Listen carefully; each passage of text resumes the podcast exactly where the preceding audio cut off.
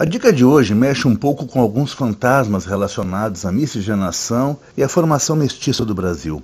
Talvez pelas origens românticas de nossa literatura e por uma certa maneira eufórica de imaginar a fusão de raças por aqui, pensamos que os laços de caldeamento que deram origem a nossos povos se deram de forma tranquila, como um mútuo enamoramento entre pessoas de povos distintos. Na realidade, isso não é bem o que aconteceu em nossa história. O cruzamento de raças do Brasil está inegavelmente relacionado aos desequilíbrios dos poderes e à violência do mais forte contra os mais fracos ou do mais forte contra as mais indefesas. O livro As Doenças do Brasil, das mais recentes obras do angolano Walter Ugumãe, surgido em tempos de Covid, visita com um olhar branco estrangeiro o passado de nossos povos originários em um momento em que já é inevitável o domínio das terras e dos corpos nativos pelo invasor europeu.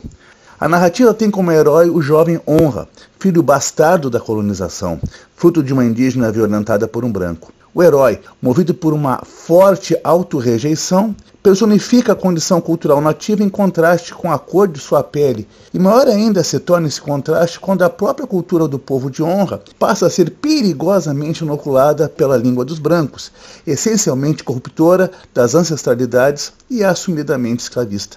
Resta ele, de alguma forma, em luta pelo seu povo e pela liberdade, buscar no heroísmo solitário algum tipo de justiça contra o branco violador. Termino de dar um spoiler, já antecipo que não há muito do que esconder sobre o fim que espera a honra e seu povo, em um desfecho que, de certa forma, cita e desconstrói as narrativas dos casais fundadores da literatura romântica brasileira. Essas narrativas idealizavam o nascimento de uma nação. O destino de honra está mais para o silenciamento de um povo e de uma cultura. As Doenças do Brasil, de Walter Ugumãe, é da Biblioteca Azul. É nossa lombada frente.